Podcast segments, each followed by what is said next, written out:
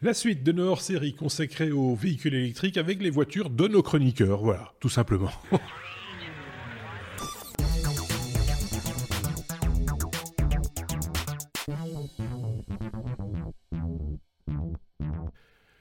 hein, euh, on ne teste pas des voitures d'habitude. Hein. On avait fait une fois, en tout cas, on avait parlé longuement euh, d'une Tesla il y a déjà quelques temps, même plusieurs années euh, de cela, me semble-t-il maintenant. ici, c'est de l'expérience personnelle, c'est du retour d'expérience, comme on a l'habitude de dire, de la part de nos chroniqueurs, et on va retrouver à cette occasion notre camarade Bruno. Attendez, je le cherche, j'ai perdu dans mes boutons. Ah, le voilà. je suis là, je suis là, je suis au Luxembourg. Bruno au Luxembourg, qui nous avait parlé déjà de sa Smart électrique qu'il avait depuis 5 euh, ans. Tu l'as toujours d'ailleurs euh, euh, Ou tu l'as revendu Tu l'as revendu depuis, d'accord. Je l'ai revendu. D'accord. Ça se revend bien, une, voiture électrique de 5 ans? Oui, oui, bizarrement, effectivement, ça se revend très bien. oui, non, mais parce que les gens, on, peut avoir une, un a priori sur sur la durée de vie des batteries, mais je veux dire qu'en 5 ans, les batteries n'ont pas perdu en autonomie ou pas ben plus qu'elles n'auraient dû. Donc voilà. ça a tenu. On a peur que les gens ont que les batteries ne tiennent pas même pour une voiture déjà vieille. Oui, c'est ça. Euh, avec peu de technologie, euh, ça a tenu. Hein. Peu de technologie, c'était les premières générations de voitures électriques, même si euh, avec Adrien, euh, rappelez-vous leur série consacrée aux données techniques, la voiture électrique remonte à il y a très très longtemps. Hein, ça, ça, ne date pas d'hier cette histoire-là, mais d'un point de vue plus pratique, en tout cas, les véhicules électriques c'est quand même plus récent et tu viens de faire l'acquisition de véhicules, j'aurais presque tenté de dire de l'année. Enfin, c'est un, un, un, modèle assez récent, hein, me semble-t-il, la Connard électrique que ça fait la connerie électrique. Euh, pour, euh, pour euh, voilà, juste reprendre un petit peu l'historique, euh, à l'époque où j'ai acheté la, la, Smart électrique, il n'y avait pas grand-chose de raisonnablement euh, raisonnable pour ma, mon porte-monnaie, on va dire, hein, parce que 2013 est l'année exacte où les premières Tesla Model S euh, sont sorties. Euh, mais j'avais pas plus de 100 000 euros à mettre sur une voiture comme ça, surtout que l'électrique, il n'y avait pas trop moyen d'en profiter. Il n'y avait pas encore tout ce, réseau de recharge superchargers de Tesla, par exemple. Il n'y avait pas d'autres réseaux de recharge tout court ou très peu. Donc, c'était les balbutiements de ce côté-là. Donc, voilà, j'ai fait l'impasse sur Tesla, j'ai suivi Tesla sur, euh, sur tout, le développement, j'ai testé toutes les Tesla mmh.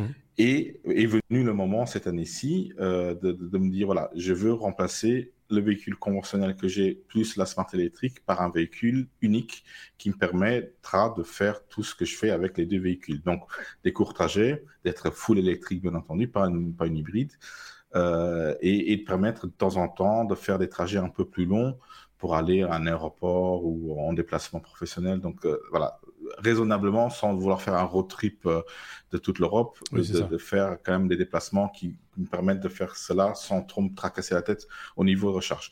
Donc de, la, de la voiture de ville, comme on disait par rapport à la Smart Citadine, etc., t'es passé à la voiture, on va dire, plus familiale, on va dire ça comme ça. Tout, tout, familial sans être, être familial. Donc euh, voilà, les, les, les, véhicules de nos jours et les véhicules électriques de nos jours ont de plus grandes batteries. Ouais. Ça veut dire que la taille de véhicule automatiquement doit être euh, en conséquent euh, assez grand pour tenir une batterie de, de cette taille-là. Donc c'est pour ça que les Tesla, il n'y a pas de petites Tesla. Oui. il faut avoir la place sous le châssis euh, pour euh, avoir ses batteries. Qu'on s'entende bien quand je disais familial, c'est plus voiture plus euh, un peu à tout faire quoi. C'est ça que je veux dire, un peu de route, un peu de ville, un utilitaire. voilà, un peu, un peu, on, un peu, parle de nos jours.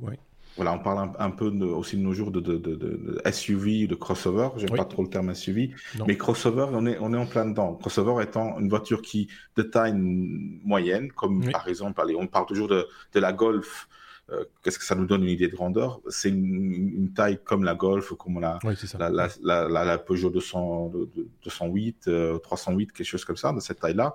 Mais en crossover, ça veut dire un peu plus haut. Donc c'est tout à fait idéal pour justement avoir une hauteur de batterie sous le plancher, euh, ce qui explique pourquoi beaucoup de, de constructeurs pensent à ce, ce genre de véhicule-là pour euh, des véhicules électriques. Le véhicule que j'ai choisi, en l'occurrence, bah, c'est la Hyundai euh, Kona électrique, n'est pas un véhicule à la base que électrique, donc il existe en version normale, mais il a été conçu, pensé déjà pour une version électrique, donc ce qui a fait, qui favorise un petit peu le, le concept de, de, de véhicule. Euh, donc moi, j'ai vraiment regardé l'état des lieux actuel euh, du marché, mmh. comparé tout ce qui est comparable, essayer tout ce que je pouvais essayer. j'avais quelques a priori, euh, quelques prérequis plutôt. C'est un véhicule que je devais avoir tout de suite. C'est un véhicule qui devait être plus ou moins raisonnable au niveau du prix, donc pas mhm. coûter 150 000 euros comme les Tesla Model S que je, tel que je l'ai configuré moi. Tu avais un plafond euh, Tu t'es fixé un plafond ou euh, L'ordre de, 50 000 euros, ce qui est quand même un budget conséquent, oui, je l'accorde. Euh, mais si on veut avoir une batterie de taille au-dessus de la moyenne de, On va dire de l'autonomie psychologique qu'on doit avoir dans un véhicule électrique. Et cette autonomie psychologique, c'est démontrer que on doit avoir plus ou moins 400 km, 350-400 km d'autonomie réelle pour aller au-delà de la range anxiety que les gens ont, donc de dire, voilà, je vais pouvoir rouler sans trop me tracasser. Effectivement, c'était aussi le but, c'est de faire Luxembourg-Bruxelles, aller-retour, sans devoir la recharger, par exemple. Mais donc, il faut que ce soit 450 km réel, pas théorique, pas en roulant à 80 km mais en faisant de l'autoroute euh, par tous les temps en hiver et en été. Donc voilà, ce choix-là a, limité euh, le choix possible de véhicules qui, mhm. pouvaient, euh, qui pouvaient entrer en, ligne de mire pour, pour mon choix. je me suis arrêté sur trois, trois modèles finalement. C'était d'une part, oui, une Tesla, la, la Tesla Model 3 qui finalement a été éliminée parce que déjà elle n'est pas disponible tout de suite ou n'était pas disponible quand j'ai choisi ce véhicule-là. Et malheureusement, le prix annoncé euh, par euh, notre ami Elon Musk euh, était quand même un petit peu un coup de pub parce qu'on était largement au-dessus des 50 000 euros. on se rapprochait plutôt des 70 000 euros pour avoir un petit peu d'équipement. Euh, et, la batterie, euh, la batterie, parce que les, les, Tesla Model 3 à 35 000 dollars comme ils l'annoncent, c'est avec une, version beaucoup plus petite de la batterie, ou, plutôt une version bridée de la batterie, parce que ça c'est encore pire. Ce qu'ils font, c'est qu'ils brident leur voiture pour la vendre moins cher. Et si tu veux la débrider, bah, tu dois repayer la différence. ça, ça c'est ça c'est Tesla. Bon, ou alors il faut qu'il y ait une tornade.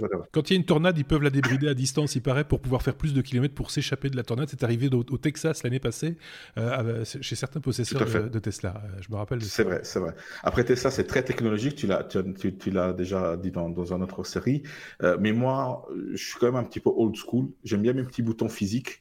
Donc la Tesla, c'est bien. Mais une modèle, modèle 3, je ne sais pas si vous voyez la voiture, mais il y a ah, une, tablette au, milieu de, la voiture. Il n'y a plus aucun autre contrôle, ni écran physique, ni bouton physique. Donc moi, ça me gênait un petit peu quand même de faire confiance, même si je suis informaticien, de faire confiance à, un écran. Euh, je sais que ça peut tomber en panne. Donc il y a pas mal de boutons sur, euh, sur la Hyundai. J'aime bien. J'aime bien les boutons. J'aime bien toucher. Euh, donc c'est très bien. Donc on, on, quelques chiffres. j'ai choisi. Il y a deux versions de la Kona électrique. J'ai choisi la Kona électrique avec la plus grande batterie. Elle existe en 39 kWh et en 64 kWh utile. Donc j'insiste aussi sur ce fait-là parce que souvent, euh, et ça c'est peut-être pour ceux qui veulent choisir un véhicule électrique, c'est important à savoir. Si vous prenez par exemple une Nissan Leaf, qui est le véhicule électrique le plus vendu en, Europe, euh, ils annoncent par exemple une batterie de 40 kWh. Mmh. Ok, mais en fait, ils vont n'en utiliser que 36, 37. D'accord. Donc il y a un petit peu de, de, réserve et un petit peu de perte possible. Ici, Hyundai a pris le parti pris de dire on, on a une batterie de 64 kWh utile. En fait, la batterie, elle a, enfin, il y a des testeurs qui, qui, ont estimé que la batterie, elle est fait en fait 70 kWh. Donc avec cette même réserve là, donc on a effectivement euh, utile euh, 64 euh, kWh. C'est comme quand Apple nous vend un iPad euh, avec autant de, autant de gigas de, mémoire. En fait, finalement, si une, fois que le système il prend la moitié, il ne reste plus grand chose. C'est un peu, un peu la même comparaison. C'est un peu la même comparaison. Ou quand on te loue un appartement de 70 mètres carrés qui n'en fait sous toiture que 54 quoi. voilà. Et donc ça, ça, ça, ça, se, ça se répercute donc à une, batterie comme ça avec un, un rendement enfin une consommation quand même assez faible. Euh, euh, la consommation d'une Smart était 12 kWh au 100 km. ma première voiture. 14,3 pour un véhicule qui fait le double du poids, euh, qui est beaucoup plus, plus haute et qui transporte jusqu'à 5 personnes. Et quand même, voilà, il y a eu une évolution au niveau du rendement des, des, des, des, moteurs électriques assez, assez important, avec une puissance accrue aussi, 204 chevaux. C'est une puissance euh, agréable pour, euh, pour un, véhicule. Très confortable, oui, Très confortable. Et donc une autonomie réelle, hein, parce que là, du, du, coup, maintenant, on commence à avoir des normes réelles euh, sur les, les, autonomies. La WLTP, c'est une norme qui va être calculée par des testeurs humains. D'accord pas des machines, c'est pas des calculs, euh, testeurs humains indépendants qui vont tester ça sur des conditions réelles physiques, donc sur la route, pas sur un circuit, sur la route. Donc là, l'autonomie annoncée est, de 449 km réels. J'ai moi-même pu tester cette autonomie-là sur autoroute mhm. uniquement à une vitesse de 110-120 km/h, quand même raisonnable, on va dire. Hein. Mhm. Euh, mais j'ai pu atteindre quasi les 500 km d'autonomie. C'est ça. Donc, Il faut le rappeler, hein, on, ne roule pas avec un véhicule électrique comme avec un véhicule thermique. Euh, moi, je me rappelle d'une journaliste qui avait testé une voiture, je pense que c'était une Renault. Euh, elle était invitée par Renault, comme euh, beaucoup de journalistes de télévision à l'époque. Et Renault avait affiché, je ne sais plus pour quel modèle c'était exactement, mais ils avaient affiché une certaine autonomie et donné les clés aux journalistes en disant bah, allez vous balader, vous allez voir. Et, la, jeune journaliste qui avait l'habitude de rouler, à mon avis, avec un certain tempérament, hein, n'est pas arrivée au bout de, de, nombre de kilomètres qui avait été annoncé parce que sa était un petit peu particulière. Et quand le, représentant de la marque le dit oui mais c'est parce que vous ne roulez pas bien enfin il, s'était peut-être mal exprimé aussi hein. il avait un petit peu vexé la journaliste qui disait mais enfin j'ai mon permis depuis 10 ans je sais rouler donc c'est c'est euh, mais c'est pas le fait de savoir rouler parce que je pense que ça c'est euh, le prérequis pour prendre le volant mais c'est le fait que euh, on ne roule pas avec une voiture électrique de la même manière avec la même peut-être impulsivité ou autre que avec une voiture thermique on peut rouler de la même manière, mais on va consommer de la même manière aussi. Si on roule avec une voiture thermique de la même manière, on va consommer plus aussi. On ne va pas atteindre les chiffres de consommation que les constructeurs annoncent. Hein. À la différence près, c'est que quand on a bien consommé avec un moteur thermique, on passe à la pompe et en 5 minutes, on a rempli le réservoir, on, repart. Ici, 5 minutes, c'est... c'est juste le temps de vider le cendrier. Exactement. exactement. Donc voilà, effectivement, on roule un peu différemment. Euh, donc c'est quand même important d'avoir quand même des chiffres sur lesquels on peut on puisse se repérer pour avoir une autonomie. Donc, la consommation est quand même euh, un, facteur clé. Mhm. Euh, on, a parlé du, du, du, du SCX, donc qui redevient, à la mode. Effectivement, tous ces véhicules-là ont une, une particularité, c'est qu'ils sont très, ils, tendent à être très aérodynamiques. Mhm. D'ailleurs, la Kona, donc la Hyundai Kona, a été retravaillée pour qu'elle soit beaucoup plus aérodynamique que la Kona euh, non électrique. C'est ça. Donc là, ils ont, ils ont gagné vraiment en, consommation. En lissant euh, les phares, en, lissant tout ce qui était aspérité, etc., les rétroviseurs. En fermant l'entrée air radiateur, par exemple, en mettant de l'air à un autre endroit pour, euh, dans, dans, le cas de, de, la Kona électrique, alimenter une pompe à chaleur, parce que ça, mmh. c'est un autre facteur de consommation assez important, c'est qu'une batterie en lithium, euh, qui équipe tous les, tous les véhicules électriques de nos jours, euh, a une température euh, d'efficacité optimale qui tourne autour des 20, 20 21 degrés. Mhm. donc en hiver, il va falloir chauffer la batterie, ça c'est une chose, mais, mais en été, il va falloir la, refroidir aussi. Donc, donc voilà, c'est tous ces systèmes-là qui ont quand même fait qu'on a une belle évolution à ce niveau-là. moi, j'ai une petite remarque aussi au niveau consommation, et ça, le, les nouveaux véhicules, ils donne pas mal d'informations au niveau de la consommation. Donc l'électronique embarquée est, important. On a beaucoup de retours par rapport à ce qu'on consomme et comment on utilise sa voiture. Euh, les véhicules de nos jours peuvent nous dire quels éléments euh, dans le véhicule. Il n'y a pas que le moteur qui consomme, il y a l'électronique. Il y a un élément clé qu'on oublie souvent, c'est le chauffage et la climatisation qui va jouer. Et là, je l'ai testé moi-même sur ma, sur ma voiture. Clim allumé ou chauffage allumé, ça consomme à peu près la même chose, mhm. mais ça va consommer jusqu'à 20% de l'énergie utilisée du, par, par, le moteur. Donc, vous coupez le chauffage, ne serait-ce qu'un peu, la voiture, les voitures sont quand même bien, bien isolées, ou vous ouvrez les vitres un petit peu euh, en été, ça va vous permettre d'aller beaucoup plus loin et d'augmenter l'autonomie. Donc, on, si je peux me permettre, ce, côté-là. Pour s'en rendre compte, quand vous avez une voiture, même thermique, qui a des soucis de, d'alternateur et de recharge de batterie, coupez tout ce qui est euh, inutile, genre chauffage, autoradio, etc. Vous allez voir, vous allez pouvoir quand même un petit peu rouler.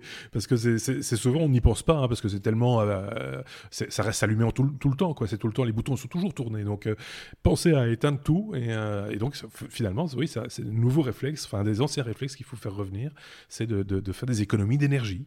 Tout à fait. C'est la logique. Voilà. Euh, donc après, donc il y avait les prérequis encore sur mon, véhicule. Il fallait que j'ai une autonomie euh, intéressante, donc 400 km ça l'était.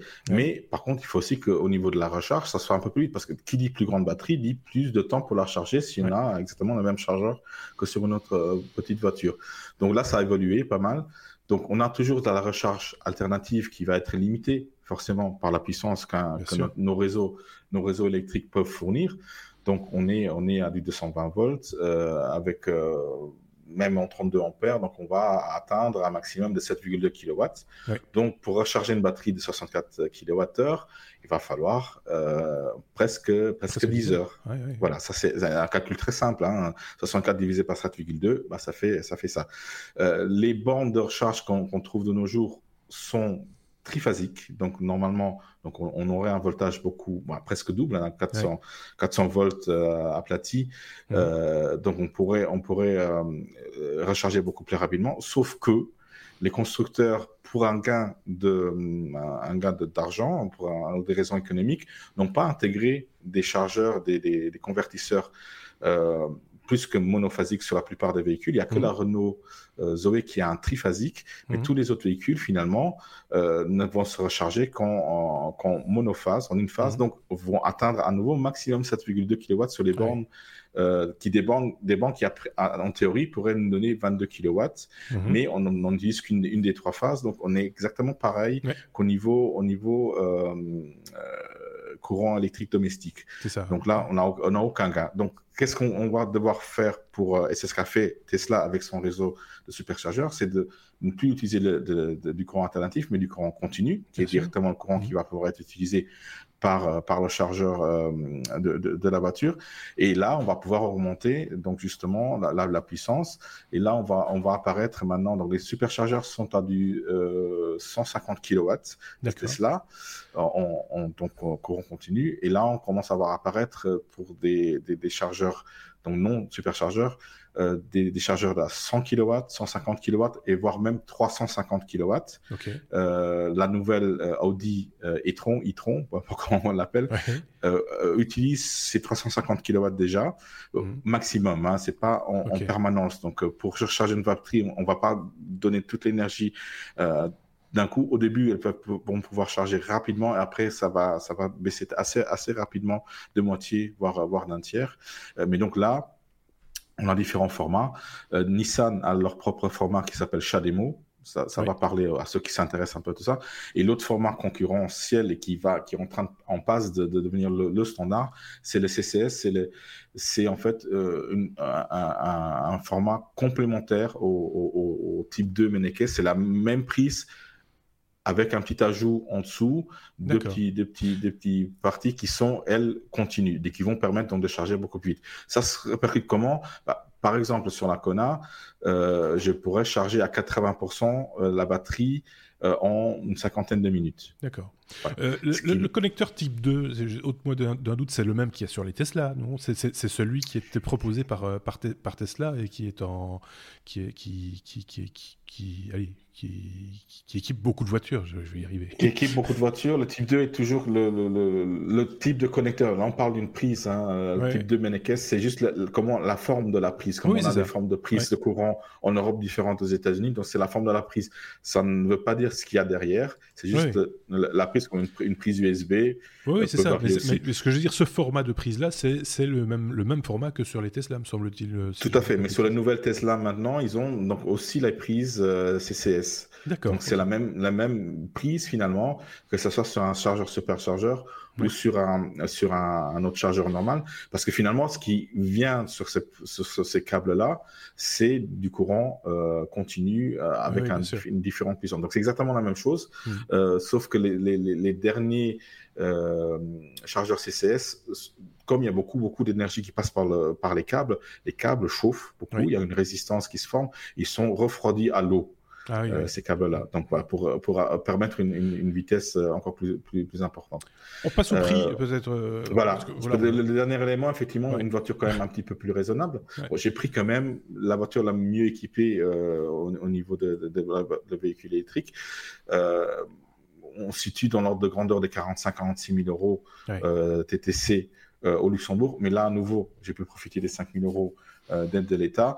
Donc, ce qui fait une voiture à 41 000 euros. Mhm. Pour l'équivalent technique, on va dire, je dis bien technique, pas, pas forcément esthétique, mais d'une Tesla Model 3, euh, je trouve ça quand même un peu plus raisonnable. C'est beaucoup plus passe-partout aussi, hein, je vous dis. Oui, c'est ça. Euh, on se balade avec une Hyundai, on est beaucoup moins tape à l'œil qu'avec une Tesla. C'est ça, euh, c'est ça. Et après, la Tesla, la Tesla reste une, une, berline, alors qu'ici, on a, un crossover qui, est, qui, est, un peu plus populaire. Et, j'ai aussi envie de dire que par rapport à des voitures classiques thermiques, type, bah, tu citais Golf, Peugeot, enfin voilà, des 308, des Golf, machin comme ça. Euh, on est dans une fourchette de prix qui est encore, voilà, c'est un peu élevé, mais euh, rappelons tout de même que c'est des voitures sur lesquelles il y a très très peu d'entretien. Très très peu d'entretien, très très peu de casse. Euh, et c'est des voitures qui finalement ont une durée de vie assez importante parce que ce que font tous ces constructeurs-là, c'est qu'ils doivent rassurer les, les, consommateurs au niveau de, des batteries, au niveau des garanties qu'ils donnent au niveau, au mmh. niveau des batteries. Euh, là, Hyundai donne 8 ans de, de, garantie sur les batteries, donc ce qui vous permet au moins d'estimer que la durée de vie minimum de votre véhicule électrique sera de 8 ans. Et en 8 ans, on va pouvoir amortir quand même un véhicule de ce, genre-là. Il y a mmh. beaucoup de, de, chauffeurs de taxi qui commencent à passer à l'électrique, beaucoup de sociétés qui, forcément, au niveau de frais leasing, ont, ont un fixe. Et, et comme au niveau de coûts de maintenance, et de casse, c'est très, très bas. Donc, il y, a, un intérêt financier vraiment à avoir ce, genre de véhicule. Les entreprises, les collectivités, les, voilà, c'est voilà, c'est une voiture qui les moyens d'investir aussi, hein, parce qu'il faut. Voilà, c'est pas. Euh, soyons clairs que euh, c'est pas tout le monde qui va pouvoir investir encore aujourd'hui dans un véhicule euh, électrique, mais ça commence quand même. Ça, commence. Voilà. disons que c'est la première génération où on se dit, voilà, c'est quelque chose que euh, beaucoup de gens peuvent se permettre, euh, surtout en calculant tout ce qu'on va gagner par la suite, parce qu'il ne faut pas oublier qu'au niveau consommation aussi, on va gagner énormément. Mm. L'électricité est, est, beaucoup moins chère que, que, que, l'essence et sera forcément toujours moins cher parce que les prix sont en train d'augmenter encore. Hein. Nous, on n'a pas fait ici le euh, coût, le coût au kilomètre, on aurait pu hein, le calculer. le, oui, on, on, est à, on, est à peu, on est à peu près à, à, à 1, 2 euros euh, pour les 100 km. Oui, par 100 km. En roulant, normalement, en roulant avec un petit peu de précaution, on sera, va se rapprocher des, des 1 euro au 100 km. Donc, on est, on est loin des quasi presque parfois maintenant 10 euros au 100 km. On voit bien, ça, pour un véhicule. Ça s'amortit pas de la même manière qu'une voiture euh, traditionnelle. Quoi, hein. Tout à fait.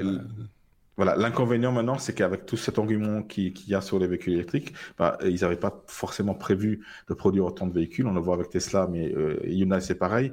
Euh, le, grand concurrent de, Hyundai sur ce domaine-là, qui utilise les mêmes batteries, les mêmes moteurs, c'est Kia. Mmh. Euh, sur les Kia, on a là en ce moment la, Kia Iniro, qui était l'autre véhicule que je, je, je considérais. il y a un an d'attente dans la plupart des pays. Euh, sur les, les, les, Hyundai Kona électriques, euh, on est, on est aussi à, 6-8 mois.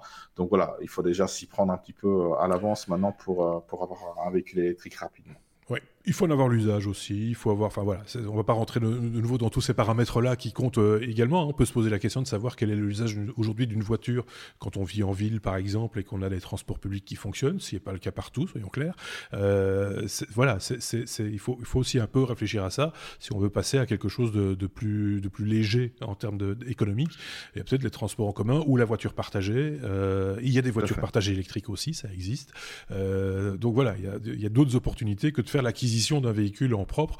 ceci dit, quand on est en, société ou indépendant, etc., ce sont des frais. C'est voilà, ça se justifie aussi peut-être sur l'usage, euh, sur la longueur, euh, etc. Un mot de conclusion peut-être. Voilà, deux, deux, deux, petits mots. Le, le, choix du véhicule dépend beaucoup de l'usage. Donc, soit on n'a carrément pas besoin de voiture, ça, ça c'est tout à fait possible. Soit on n'a pas besoin d'autant d'autonomie. Donc, réfléchissez bien à l'usage que vous en faites. Euh, ne, vous tracassez pas trop au, au niveau de, de, la recharge, etc vous, vous trouverez moyen, il y a moyen de tout, tout bien planifier. Euh, des, des, grands constructeurs comme Smart, par exemple, on en a parlé avant, euh, ils vont, ils vont, ils vont à partir de 2020 euh, ne plus fabriquer du tout de véhicules conventionnels, donc que de l'électrique. Mhm. Ça, c'est quelque chose d'intéressant. Et de plus en plus de constructeurs vont être dans le domaine et ça va baisser les, faire baisser les prix. La concurrence va faire baisser les prix de toute façon. Hein. moi, j'avais envie de rajouter encore un truc. On est deux grands bavards, hein.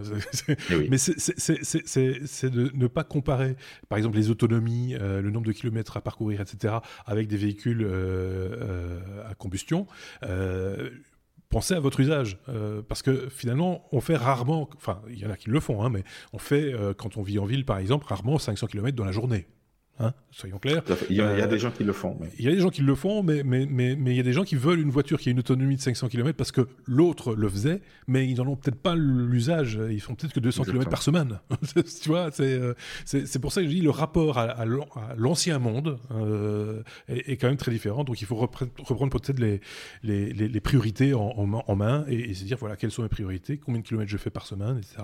Et arriver peut-être comme la conclusion que toi tu as eue ou que Stuff a eu d'arriver à ce type de, de véhicule. Stuff d'ailleurs, on le retrouvera prochainement avec un autre hors série, avec euh, l'avenir du véhicule électrique parce qu'il a un œil là-dessus aussi. Il sait déjà qu'il euh, va peut-être euh, faire l'acquisition encore d'un véhicule électrique, d'un autre peut-être ou, ou en remplacement ou en, en complément parce que manifestement, oui, c'est vrai que quand dans, une famille on a la possibilité d'avoir plusieurs véhicules, ben on peut panacher, dire voilà, il y en a un qui fait de la ville, il y en a un qui fait de la route, on peut peut-être trouver des, comme ça, de, s'en sortir un petit peu différemment qu'avec deux véhicules identiques ou voilà. C'est pas toujours utile d'en avoir deux, mais des fois c'est nécessaire.